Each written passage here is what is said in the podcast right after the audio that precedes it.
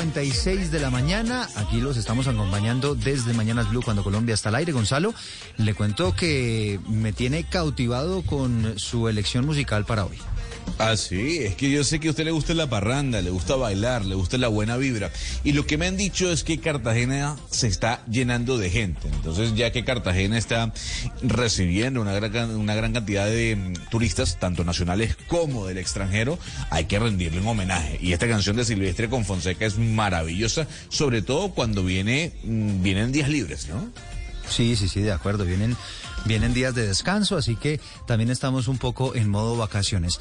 10.57 de la mañana, pero nos vamos a meter un poco en política, porque quizá uno de los temas más comentados, sobre todo en redes sociales y en el mundo político, tiene que ver con las propuestas que ha lanzado recientemente el candidato Gustavo Petro.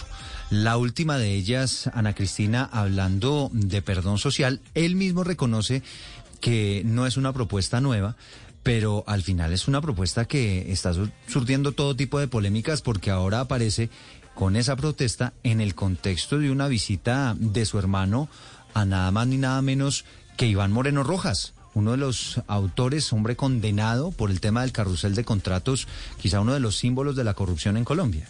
Sí, a partir de la pregunta que le hacen al candidato presidencial Gustavo Petro eh, con respecto a la visita de su hermano a, Iván Moreno, pues él empieza a hablar del perdón social.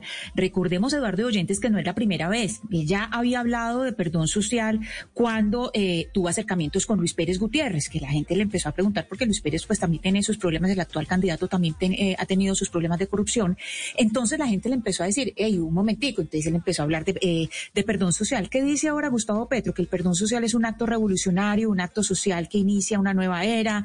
Él pues eh, dice que inclusive el mismo fue, que el mismo Petro fue el que llevó a la cárcel a los hermanos Moreno Rojas. Hay que recordar que estos hermanos del Polo Democrático pues fueron eh, condenados con Emilio Tapia, con Inocencio Martínez y además de eh, contratistas y exconcejales. Entonces por eso vuelve a traer eso del perdón social y ya pues se está llevando esto al campo de la filosofía. Entonces hoy vemos un texto que habla pues citando a Jacques Derrida y hablando del perdón social. Entonces, esa es la, la nueva propuesta que tiene, que tiene Gustavo Petro. Y él dice, pues dentro de este perdón, él dice que no es un perdón jurídico eh, ni divino, sino de la ciudadanía, pero pues el candidato debe recordar que el perdón es un acto individual, Eduardo. El perdón no es colectivo, es individual. Eso es lo que no queda claro, es decir, si es una propuesta que pretende eh, sacar a la gente de las cárceles y que la sociedad los perdone, eh, o qué es lo que se pretende. No, Eduardo. Yo, él ha sido claro en que no es un perdón jurídico, eh, pues eso, eso, lo que él llama es como un perdón de la ciudadanía, pero aquí también hay, hay que discutir si el perdón puede ser colectivo y el perdón es un acto individual. Usted, usted no puede decir, bueno, todos vamos a perdonar esto. Es, es lo mismo si uno se remite al proceso de paz. Usted puede pedirle a la gente que respete al otro, pero usted no puede pedirle a una víctima, por ejemplo, que perdone. Eh, usted no le puede, no, no, no le puede pedir eso. El, perdón es un acto completamente individual.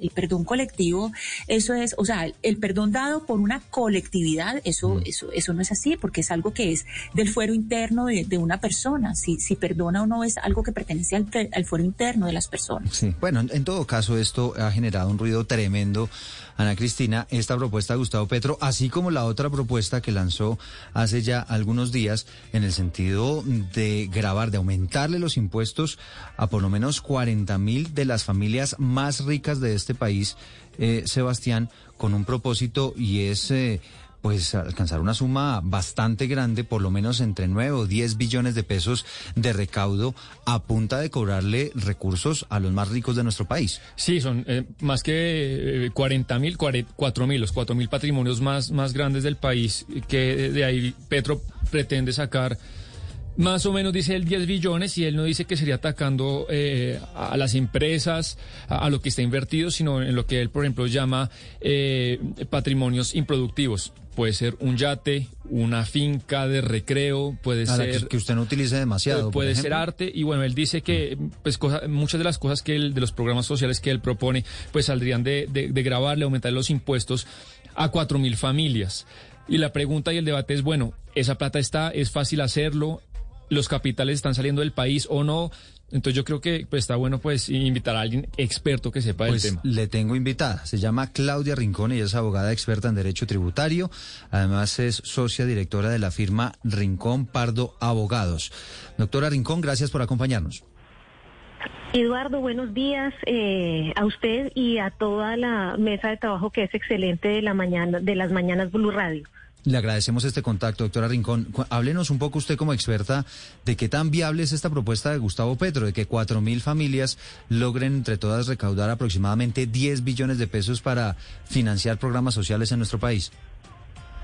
Digamos, aquí el tema es que la propuesta es un poco difusa porque pues no ha establecido qué tipo de impuesto sería. Digamos, la propuesta señala hay que grabar a cuatro mil familias eh, que no han pagado impuestos y eh, que probablemente podrían aportar más al recaudo tributario.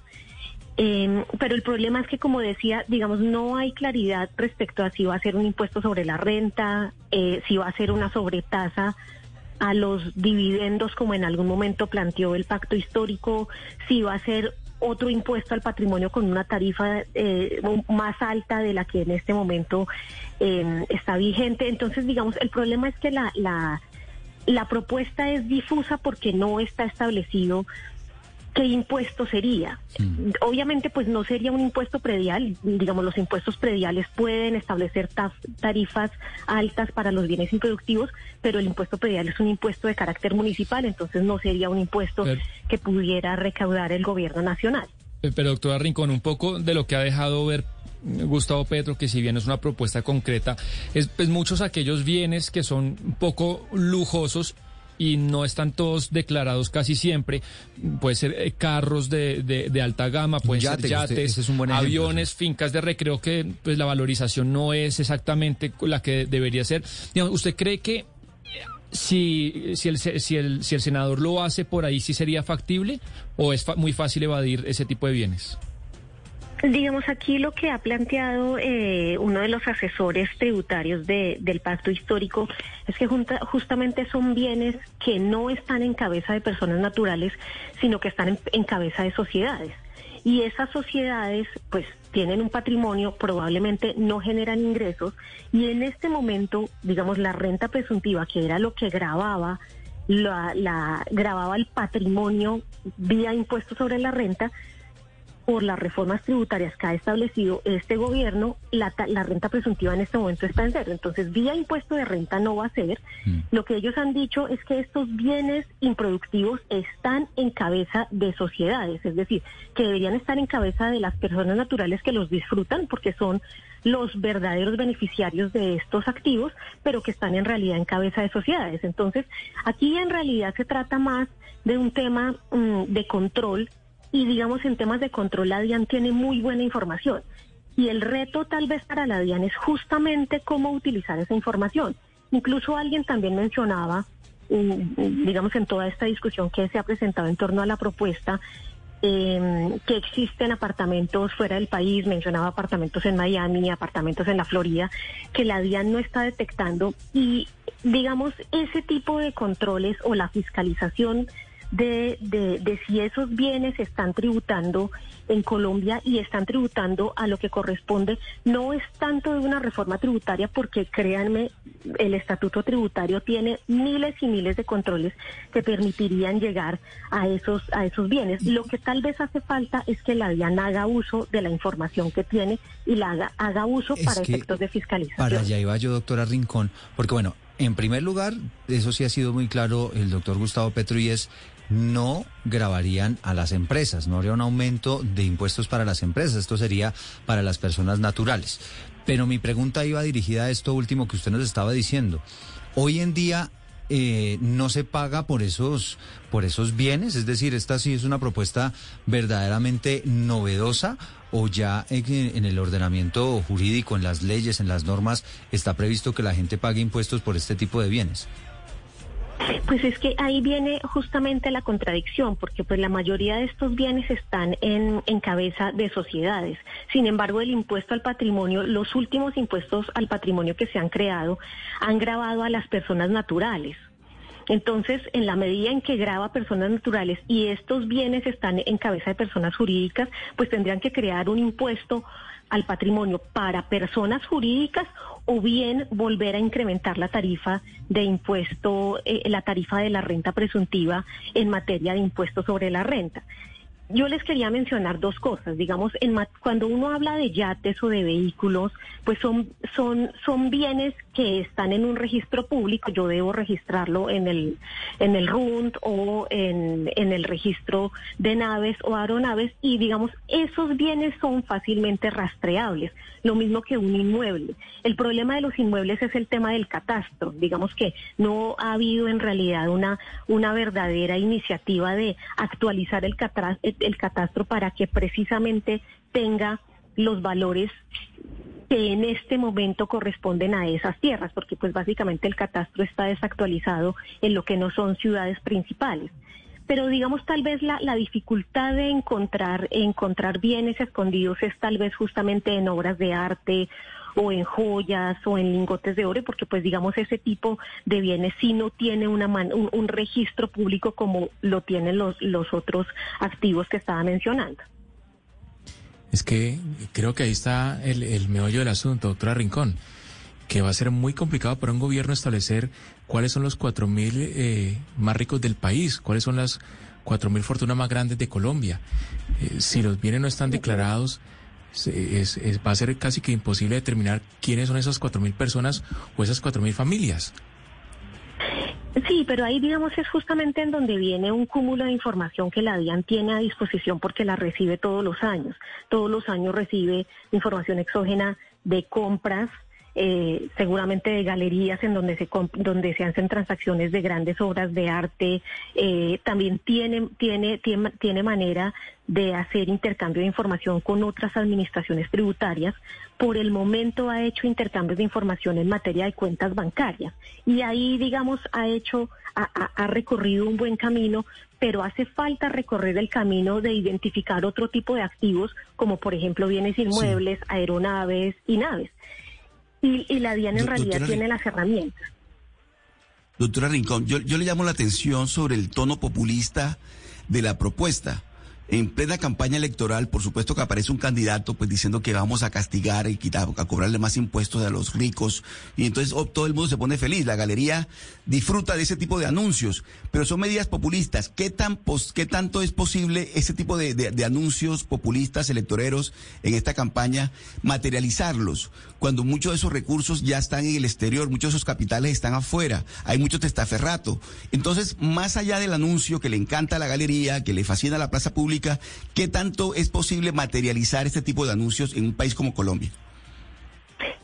Sí, en realidad, digamos, es un tema de implementación y ahí eh, surgen las dificultades de la capacidad administrativa de la DIAN, digamos, de la capacidad de los funcionarios para llegar justamente a esos capitales. Estoy de acuerdo, pues claro, eso es, es un anuncio que es bastante llamativo, justamente porque las últimas reformas tributarias han grabado a los asalariados, pues que son, digamos, discúlpenme la expresión, la presa más fácil para que tributen porque pues les retienen por derecha cuando les pagan su salario.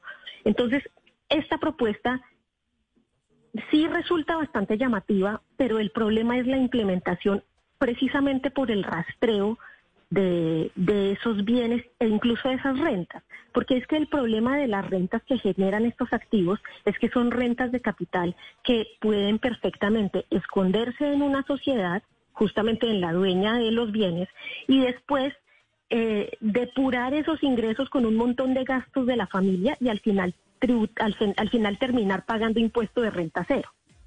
Eh, doctora Entonces, yo, Sí, entendido, entendido este punto que usted eh, nos está ilustrando, pues tampoco es tan exótica eh, la propuesta porque pues eh, eso lo vimos en toda la campaña de, Alexandria Ocasio Cortés cuando decía Tax the Rich, que salió con su vestido que decía Tax the Rich y cuando vemos ahora que el presidente Biden anuncia que uno de sus grandes proyectos para 2023 es el impuesto mínimo para billonarios.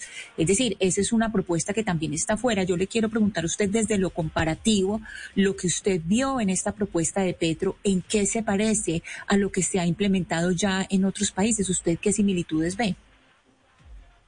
Justamente las, que tú acabas de mencionar, eh, pues es, digamos, es bastante fácil eh, señalar em, que vamos a grabar a los ricos pero digamos grabar a los ricos y detectar los capitales escondidos implica por tener una administración tributaria fortalecida que tenga la capacidad de detectar, de encontrar, porque claro, digamos, el estatuto tributario está plagado de normas que establecen un montón de controles, pero que al final no terminan siendo aplicadas porque el contribuyente de alguna manera juega a que no me lo van a detectar, a que la DIAN no se va a dar cuenta. Entonces, hay un montón de, de normas en el estatuto tributario que ya señalan la obligación de declarar los activos en el exterior, de declarar las rentas que se obtienen, por ejemplo, por arrendamientos o por dividendos, pero al final el contribuyente no lo aplica y espera a que la DIAN no lo detecte.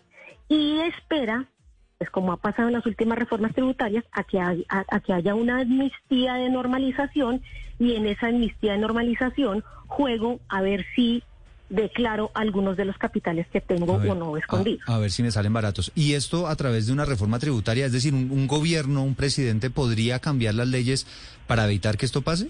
¿Usted sí lo ve viable?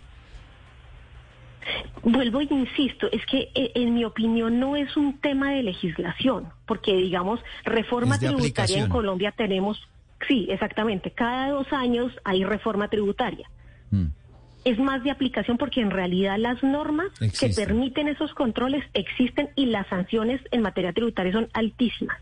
Es más un tema de aplicación. Oiga, doctora Claudia, solamente una pregunta final antes de, despedirnos y pues agradecernos, le agradecemos estos minutos. Usted que maneja todo este tema de, el derecho tributario y de asesorías y demás y que tiene muchísimos clientes y demás, ¿qué tanto está sacando la gente los recursos del país? Mucho más que antes. en este momento, sí, esta época sí ha sido un poco más eh, movida en términos de personas eh, queriendo constituir empresas en el exterior y queriendo hacer, digamos, transferencia de capitales, no necesariamente escondidos, digamos, mm, por el canal cambiario correspondiente del Banco de la República, pero sí, digamos, buscando... Eh, tener capitales en el exterior sí se ha incrementado en estos meses. ¿Y eso qué puede ser? ¿Temor político? Sí, claramente es, un tema de, temor de, lo que pueda pasar y digamos de del cambio de las reglas de juego en materia tributaria, porque pues al fin de cuentas el Estado es el socio en este momento en el 35% de mis utilidades, pero pues la gente está un poco asustada de que tal que no sea el 35, sino sea un 45 o un 50, eh, digamos, socio en mis utilidades. Entonces eso genera, genera un poco de temor. Claudia Rincón, abogada experta en Derecho Tributario. Doctora Rincón, gracias por haber estado con nosotros. Yo les agradezco a ustedes la invitación. Buen día.